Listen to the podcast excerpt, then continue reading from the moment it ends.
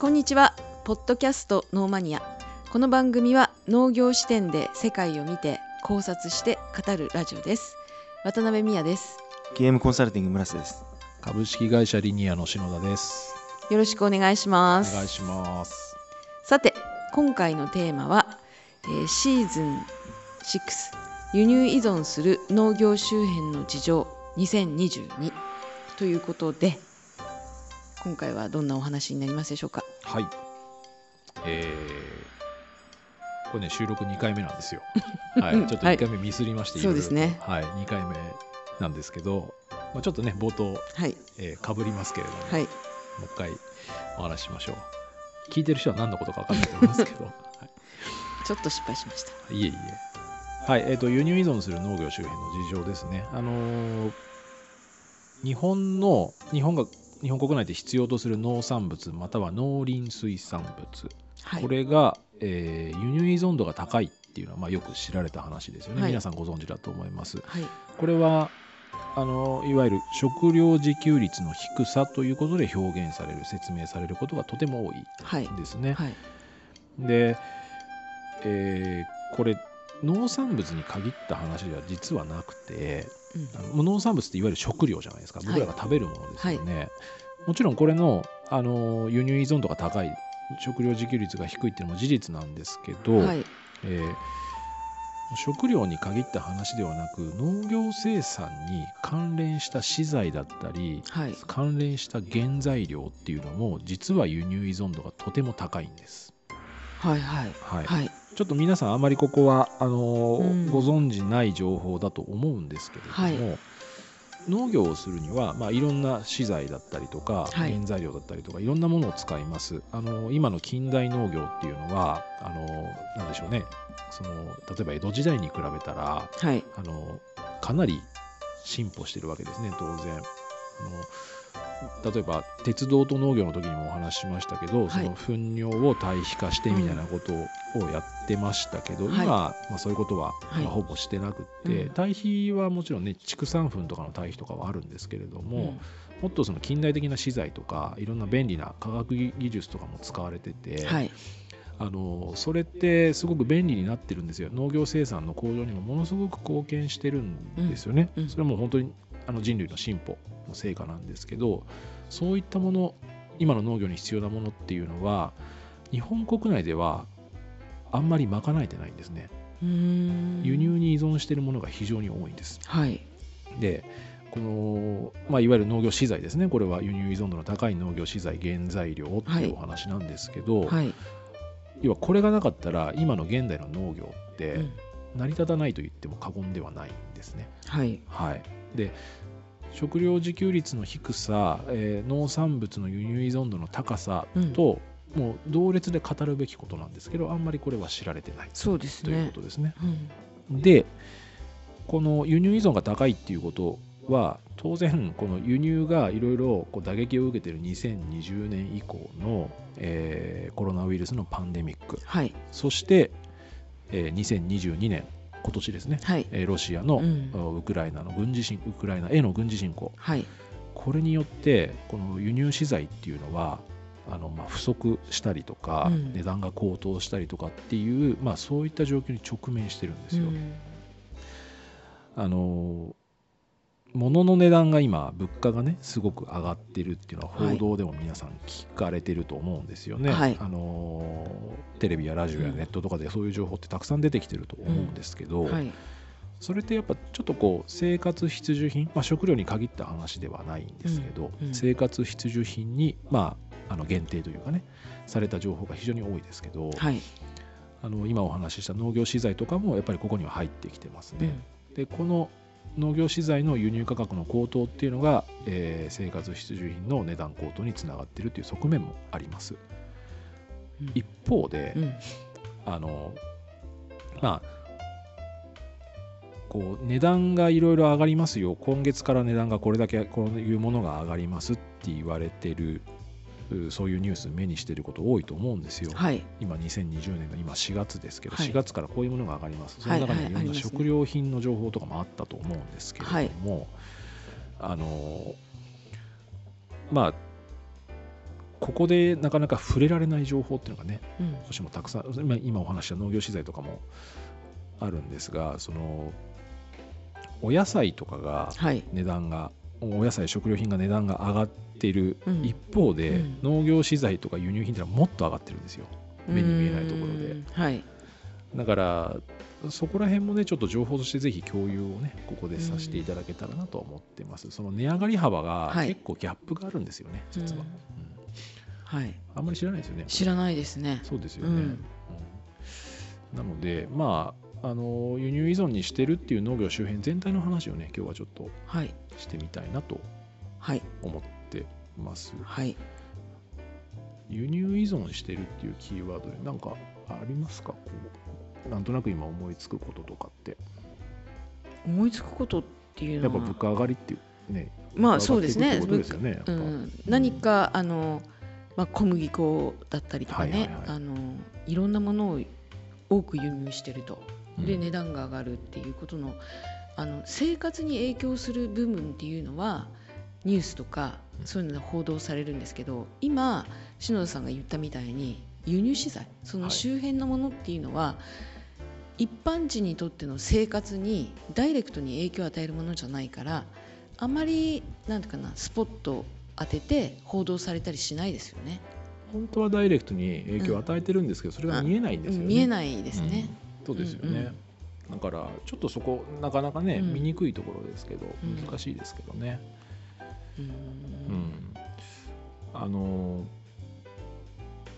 お野菜の値段がさっきもちょっと言いかけましたけどお野菜の値段が上がってます上がってますって言われてますけど、はい。そのお野菜を生産するのに必要な、はい。えー農業資材だったり肥料の原料だったりっていうのはもっと上がってて、はい。で、うん。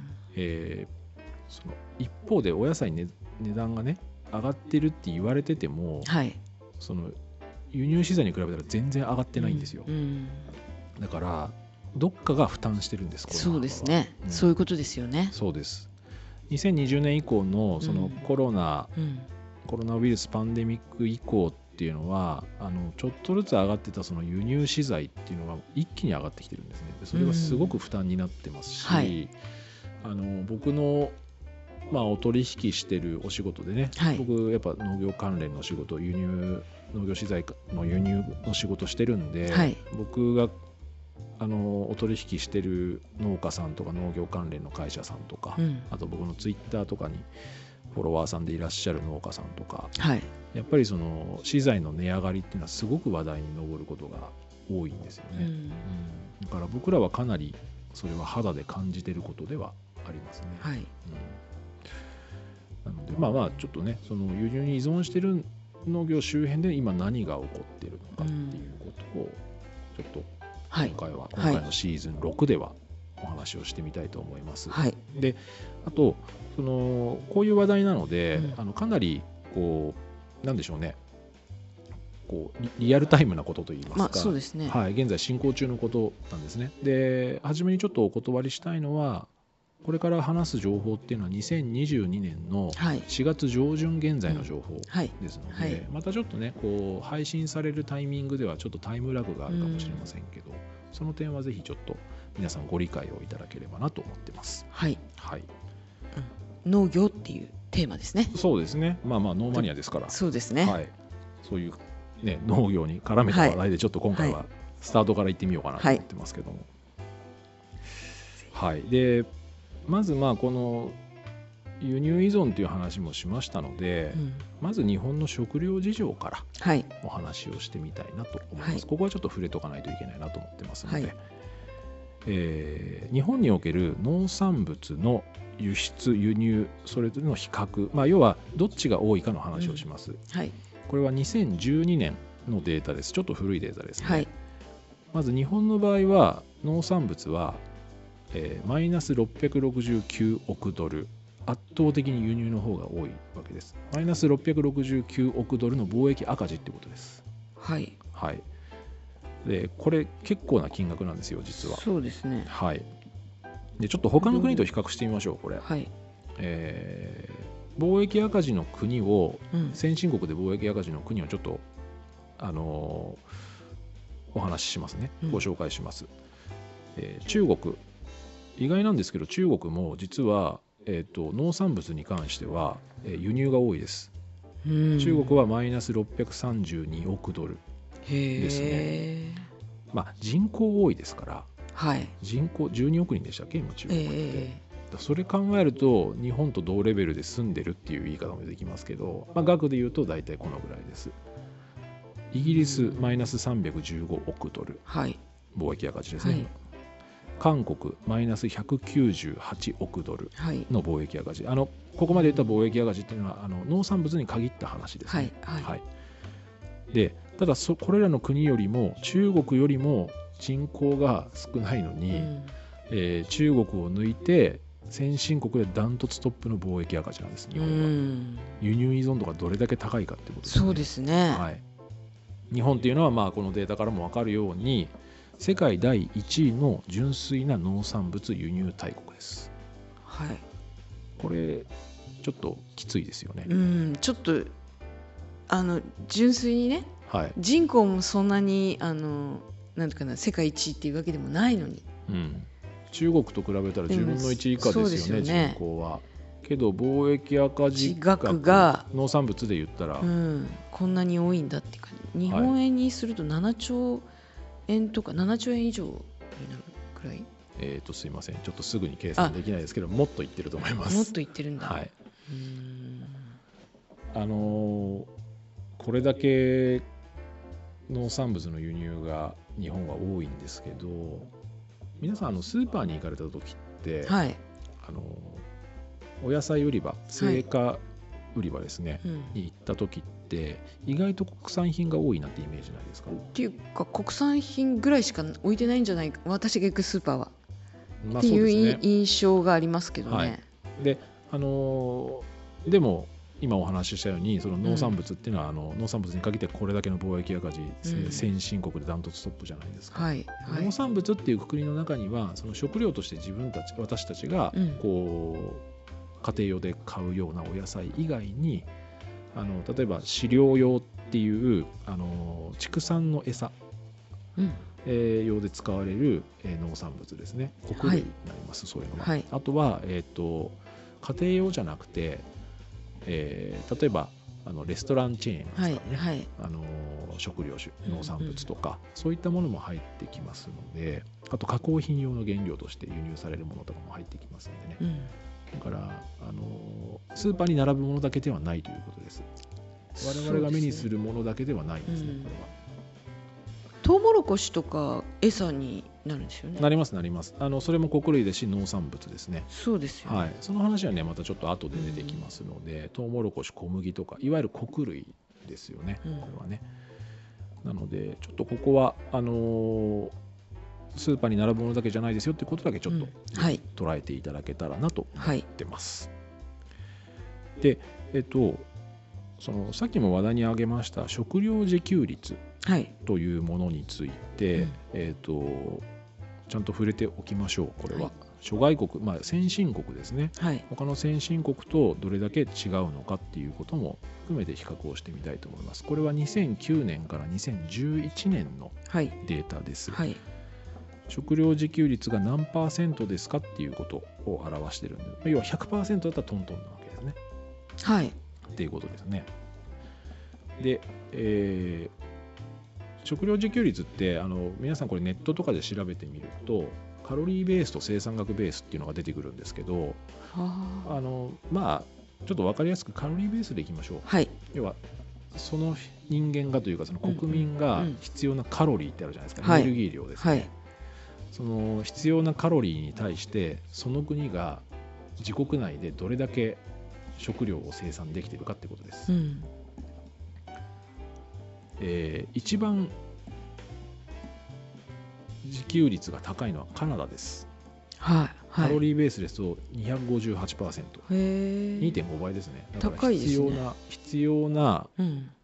カロリーで考えエネルギー量で考えた場合自国民を賄うね。はい必要な、えー食料を2.5倍作れてるってことです。余ってるってことですか？余ってるってことですね。余剰生産分があるってことです、まあ、だから要は輸出してるわけですね、はいはいこれをたくさん。はいああはい。オーストラリアも 205%2 倍ですね、はい。でフランスも129%、はい。アメリカ127%ここまでがプラスですね、はい、だからカナダオーストラリアフランスアメリカっていうのは、えー、とカロリーベースで考えた場合もうほぼ自給率、えーいっぱいというか、ぜうん。全部国内で賄えてるっていうことです。実際にはあの輸入食料ってあるんですよ。はい。加工品とかも含めると。あるんですけど、い、ざとなったら輸入止まっても国民うがあの食べるものに困ることはないわけです。なるほどね、はい、うん。でドイツ92%まあギリですねこれは。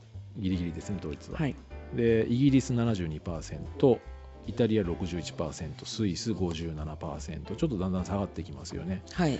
ただ、えっと、今お話ししたドイツイギリスイタリア、はい。えっと、100%は切ってますけど、はい。ここは EU なんです。あーあーはい。EU なので EU って共通の経済圏なわけですよ。はい。スイスはちょっと永世中立国なんで EU には入ってないですけど、うんあのー少なくともドイツ、イギリス、イタリアは EU 圏内で一体で見るっていうこともできるのでちょっとその自国の食料自給率が100%より下がってるよねっていう日本と同じ見方はちょっとできない部分もありますね。でまあ、でも一番低くてスイスの57%に対して日本は39%低いですね。低いですよねうこれ。どんだけ日本のじ食料自給率が低いかちょっとドン引きするようなそうですね。データですよね、これは、はいはいこのやばさは伝わりますかね？伝わるでしょね、これ、どこかららも入らなくなったらはい。人口この、日本の人口のこのよ40%しか賄えないということです。だから、食料自給率だけでこれですよ。しかも現状でこれですから、さっき冒頭でもお話しした、その農,、えー、と農業資材とか原料とかが入ってこなくなると、うんもっとこれ下がるということです。国内生産が止まるわけですからね。よくあの戦争中はい。に、あの食料がなくてはい。あの着物とか都会の人がテレテレビとかでね出てくるあの着物とかなんかそういうのを農村に持ってって食料と変えてもらうっていうような映像がはい。よく出るじゃないですかもうすごい二足三門にななっちゃうっていうか、はいそれぐらいの話ですかね。どうちょっと違うのかもしれないけど。もし何も。そうですね。あのその戦争中は、うん。えっ、と食料自給率っていうのは意外と上がる傾向にあるんですよ実は。あそうなんです全ての国じゃないですよ、はい。なんですけど、はい。あの戦時農業っていう言葉があるんですけど、はい。えっ、とまああってほしくないんですけどね、これは、うん。うんえっと戦時農業ってこの定義はちょっといろいろバラバラなんですけど戦時体制ってよく言うじゃないですか、はいはい。戦争になり、はい。総力戦になり、うん。国民全員が戦争に向かわなきゃいけない。日本でいうと第二次世界大戦はい。のようなはい。太平洋戦争時期のような状態ですよね。その場合というのは、えっとまあ、まあ武器弾薬の確保兵兵力の確保と同時に、うん。えっと食料確保ですよね。これが大切になりますからこれまで農地ではなかった場所も農地化する。それから、えっとカロリーだったり、まあ、いわゆるエネルギーですね、うん。人間の、えー活動に欠かせないエネルギーになる農作物を優先で作りなさい、うん。でそれの回転率がいいやつ。要は年に何回か作れるものを作りなさいっていう、いわゆるまあ国が強制的にそれをやらせるっていう事例があるんですね、うん。それをよく戦時農業とか戦時体制農業とかって言うんですけど。あだからそういう状態になると、ーまあそ食料自給率は上がる例も上がった例もありました、うん。まあ体制的にね。そうですそうです。だから、うん今言ったあの今カロリーベースで日本は39%です、カナダは258%ですって言ってるはい。食料自給率はうん。平時の、戦時ではなく平時の、うん。えーお話なので、うん。ちょっとなかなか単純に比較が難しいなるほどね。あとは今宮さんがおっしゃった、はい。そのなんかこうお着物を持って、はいはいはいえー農村に行ってうん食料と変えてもらうっていう物々交換みたいなことは、うん。あのー都市部の、うん。えー都市部に食料が、えー供給される物流網が寸断されたこととか、はい。えーっていうことがありますから、なるほど。うん。から、あの本来で平時であればきちんと鉄道とかで届けられた食料っていうのが、はい。戦争中で、えー、とインフラが破壊されたことにより食料がアクセスでき食料にアクセスできなくなった。だから持っていくっていうことですね、うん。あとは、えー、と戦時中なんで強烈なインフレに襲われて、えー貨幣価値が下がってしまった。はいはないので、現金ではなくて物で物々交換でっていう。必ずしもその食料自給率とかとあーなるほどね。連結しない場合もあります。戦争中はねちょっとまたあのうん特殊な事情っていうことなんですね、それは。でちょっとお話を戻しまして、はいは えっ、とですね主要農産物の、うん。えー国別輸入割合っていうのがあるんですよ。はい。はい、あの要は日本の話ですね、これ、さっき食料自給率、日本は39%ですよ、めちゃめちゃ低いですよ。って話をしはいはいましたよね。はいで、じゃあ、あの主要農産物って、まあ、ものすごく大量に必要なものですね、うん。あのがあって、それをどの国にどのくらい依存してるかっていうデータがあるんです、ああ日本がね。日本が。はい。はい。2014年から2018年、ちょっと4年にわたるはい。データなんですけれども、はい。えーそれをちょっと出してみたいと思います。まず、ダントツでやばいのはうん。トウモロコシ。はい。これはですね、あの食べるトウモロコシもまあゼロではないんですけど、うんうん圧倒的に飼料用が多いんですよ。ね飼料用って、えー、と飼料用のトウモロコシって、はい。あの僕もあ僕は輸入はしてない携わっていないんですけど、はい。僕はその農業関連とか、の資材関連の商社とかとお取引があるんですけどあの飼料用トウモロコシって輸入してる会社たくさんあるんですね、うん。結構な量で。でその行き先っていうのがいわゆる畜産なので、牛豚、はい。鶏はい。っていうところに行くわけですよ。だからこれなくなるとおん。肉食べれなくなるわけです、ああそうかそうか。はい。まずいじゃないですか。まずいです。これはすごくまずいですね。うん。あの畜産業が、えー成立しなくなるんですこれ。うん。でこれね、えっと、トウモロコシどのくらい輸入に依存してるかっていうと90%以上輸入依存ですこれは。あー。飼料用がかなり大きいですねし飼料って言葉聞いたことあります？資料しあ聞いたことありますよ。あのドキュメントの資料じゃなくて、はいはい。餌の方ですね、うんはい。はい。で、うん。90%以上を輸入に依存してて輸入先まああの買う先ですね。輸はい。入先っていうのはアメリカが84%です、うん。はい。アメリカってすごく広大な土地で中西部とか田舎の方って大規模にトウモロコシ作ってるんですよ。多分映像とかでね見はい。たことある人いると思うんですけど、あれほとんど食べないですね人間は。まずいんですかね。いやまずいというかもともと飼料用で作ってます。うん。あとはそのコーン油とか、はいあとはその油の先にマーガリンになったりとかうんっていう加工用ですね。うん。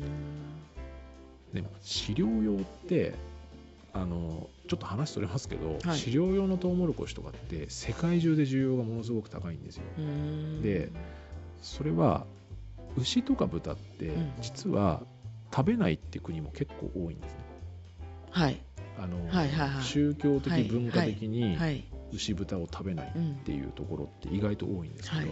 その分チキンの需要ってとんでもなく上がってるんですよ。だからあその養鶏ですね、あはい。あの鶏さんをうん。育てるために、あの飼料としてトウモロコシっていうのは世界中で需要が上がってるんですよ。うんだからアメリカとかはすごくこれはまあいいビジネスというかね、うん。そう大量に輸出してますしえー実はあのこれニュースで見た方もいらっしゃるかもしれませんけどウクライナとかはいロシアもうんかなりこのトウモロコシとか作ってるんですね。ですからこれはあの今市場価格はすごく上がってますね。あの戦争でねこうんう出荷できなくなってますから生産できなくなってます。肉も値上がりしますねじゃあね値上がりします間違いなく。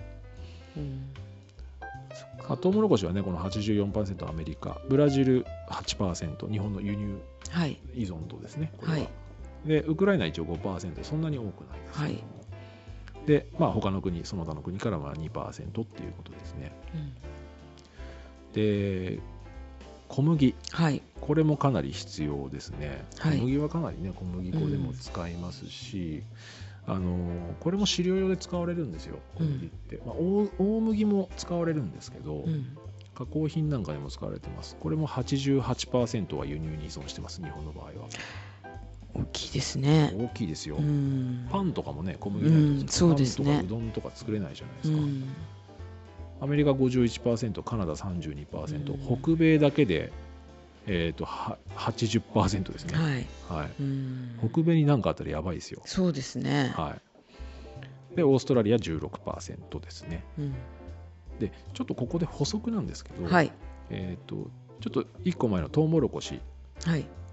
日本の輸入依存度5%ウクライナはいでしたね、はい。で小麦、えーここにウクライナとかロシアの名前とかないですよね。はい。でも値段上がってるじゃないですか、はいはいはい両方とでその原因は、うん。えーとまあ、非常に肥沃な、うん。えー穀倉地帯を持ってるロシア、ウクライナの、まあ、今戦争してますからそこでの、えー、トウモロコシ小麦などの穀物生産が滞ってるからはい。輸出が減ってるからっていう説明ははい。今されてるんですね、はい。はい。でも今見たように日本はうん。輸入依存度高いけどウクライナ、ロシアからはあんまり頼ってないわけですよ、はい。輸入してます、はい。ただ結局世界市場に、うん。その、ん。供給される量っていうのが減るわけもしくは減ると予想されてるのではい。市場価格が全体で上がってしまってるっていうことですね、これは。で、えーまあ、今、ね、ちょっとそのトウモロコシ小麦の補足でしたけど次大豆ですね。はい。これは大豆ってあの納豆になったりとか、うん大豆油とかもありますし、まあ、加工品で結構使われますよね大豆って。はい。大豆はこれはもうまさかの92%輸入依存なんですよ。ねえ。うーん。アメリカ63%ブラジル19%カナダ16%アメリカがアメリカ多い大ですね。きいですはい。ねまあ、アメリカあと北米が多いですよ。カナダも16%あるんで合わせたら80%ぐらいありますから。うーん。大豆かなり多いですね。日本人大豆よく食べるじゃないですか。そうですね。はい、お豆腐とかの原料もそうですからね。はい、でお豆腐ってすごくうん。なんか日本的な感じしますけど、うん。実は原料は海外から。ってことですよね。うで牛肉はまあ65%ですね、まあ、和牛とかもありますけどやっぱり輸入が多いです。これは外食産業がやっぱりありあますね。あはい。あの牛丼屋さんとかやっぱ海外のうん牛肉使ってます。オーストラリア51%オージービーフですよね、はい。であとアメリカ40%はい。ですね。で豚肉も豚肉はまあ50%輸入依存。これも外食産業の影響が多いと思われます。アメリカ、カナダで、えー、大体まあ50%ぐらいですから、うん。やっぱり北米ですね。はい。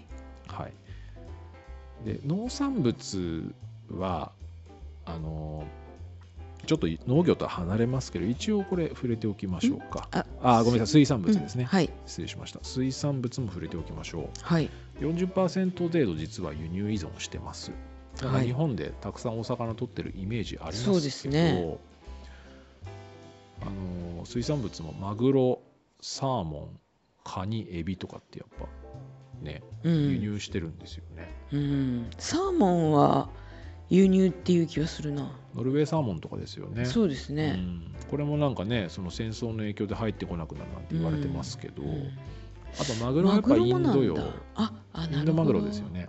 ああのーインドインド周りの国。だから、まあ、南インド、はい。それから、えースリランカあとモルジブっていうのはインドマグロを、まあ、たくさん取ってあの加工というかロインってあのサーロインのロインあるじゃないですか、はい。まあ、柵みたいな状態ですね、はい。ロインに加工して日本に出荷してますたくさん。航空便で飛んできます。だからマグロはかなり実は輸入依存高いです。あ、まあそうなんですあねのマグロの養殖とかって日本でたくさん研究されてますから、はい。あのどんどん多分国内自給率は上がってるとは思うんですけど、うん。それ以上に日本人でマグロ食べるんですよ、うんうんうん。だからなんか日本で取ってる魚みたいなイメージ強いです強いですね。全然そんなことないです。全然ないです。あのまああとはこれも外食産業の影響あると思いますよ、うん。お寿司屋さんとかね、うん。特にあの100円寿司系のお寿司屋さんとかはもうほぼ海外依存ですから、そうなんですか。はい、あとカニとかエビって言えばロシアですねあうん。ごめんなさい。カニはロシアとか多いですね。うん。エビはあのインドネシアとかバングラデシうュんあとスリランカ。での養殖があと確かに。ベトナムなブラックタイガーとかそうですね。はい。僕はあのスリランカで日本にも出荷してるエビの養殖場行ったことあるんですよ。へえ見てらんないですよ。なんで？あえー。すごい過酷なの、いやあの汚いです じゃあそこから来るのかって思うとちょっとあれですか、うん。まあでもねしょうがないんですよ、うん。日本のそういう水産物って安いじゃないですか、はい。でその安い価格でうん。買おうとしたらいくら大量でも、うん。そこまで気使えないだろうなとは思います。あのなるほどね。あんま専門じゃないんで僕見たままの話でしかできないですはけど、いはい。エビの養殖ってエビの稚魚稚魚って言ったらいいのかな、稚エビ？うんを巻くじゃないですか、はい。でそれがせ制御というかはい。大人になるじゃないですか、はい。それで収穫するわけですけど、うん。えっと当たり前ですけどエビは育ってる間に糞をしますよね。はい。で糞がどんどん下に溜まっていくわけうんですよ、うんでそれがなんかねあのアンモニア臭的なへえ悪い周期を当然出していく。でもそれはあんまり片付けないんです。臭いんですよすごく。あでその影響ーで、うんその制御率って言ったらいいんですか、うんうん。その孵化して大人になる大大人人になるエビちゃんたち。はい。はいでその収穫できる状態になるエビうんの、はい。その制御率っていうのは、うん。僕が聞いたのは50%いくかいかないかっつってました。あ。半分は死んじゃうんですよ。そのスリランカの話ですよ、うんうん。日本とかはいはい他の国は分からないですけど、へえでもそれでビジネスが成り立つ構造なんですって、ん。いいのか悪いのかちょっとよく分かんないですけど、うん。まあそんな状態なんですよね実は。なのでまあ水産物も意外と輸入依存があります。ただし水産物に関しては輸出も結構してます日本は、うんうんうんうん。まあまあどどっこいどっこいというか、うん、あのいろんな種類がねありますから水産物っていう枠でくくっちゃうとってことですね、うん。これは40%程度依存輸入に依存してますということですね。はい。でまあ、これまで見てきたとトウモロコシ小麦大豆牛肉豚肉っていう、まあ、主要輸入あ主主要農産物ですね。はい。これはやっぱり輸入依存度が高いわけですけど、うさっきあの北米がね多いって話しましたよね、はい特定の国にだいぶ頼ってるんですよね、うん。これがやっぱちょっとまずいんじゃないかなとは思います、うん。その国に何かあったりとかその国の生産量がねうん。例えば、あの何らかの理由で減少してしまったとか、うん。あとはその特定の輸入先をつなぐ物流に問題が出てしまった時。はい。コロナなんかこれでしたよね、うん。やっぱり。そうですね。うん、ロックダウンしてそこの港に、うん。港が開かないとかっていうことが発生すると、うん。日本の食料事情っていうのはかなり大きな打撃を受けますねこれは。はい特にやっぱ小麦はやばい。小麦とトウモロコシはやばいでうすこれは、んそうですね。そうなんですよね。だから僕らがその作物農産物とかを食べるのちょっと我慢すりゃいいじゃんとかそういうレベルじゃないんですよね、トウモロコシ減ったらあの畜産できないしとか小麦減ったらラーメンもうどんも豆腐もあごめんなさい、えー、と豆腐は大豆ですね、うん。そういうのがもう全くと作れなくなるっていうかなり深刻な状況にあるっていうのはちょっとぜひここでね皆さんもう一回改めてうん。なんか学校みたいになってますけどそうですね。はい、うん。ぜひちょっとねこれ見ていただけたらなと思ってます、あんまり考えてないですもんねちゃんと。うん。まあ、こういう情報がねなかなかうん。リリースされることもあんまりないですからね。なので、えーまあ、ここまでその食料自給率関係をちょっと見てきましたけど、はい。今回の話の冒頭でお話ししましたその食料以外の農業カテゴリー農業周辺の、まあ、資材とか原料とかですね、それも輸入依存度めちゃめちゃ高いですよっていうお話をしたので、うん。えー、と今回ちょっとここまでにして、はい。次回は、えーその農業周辺の、えー輸入事情のお話をしたいなと思います。はい。はい、わかりました。じゃあ本日はここまで。はい、はい。ありがとうございました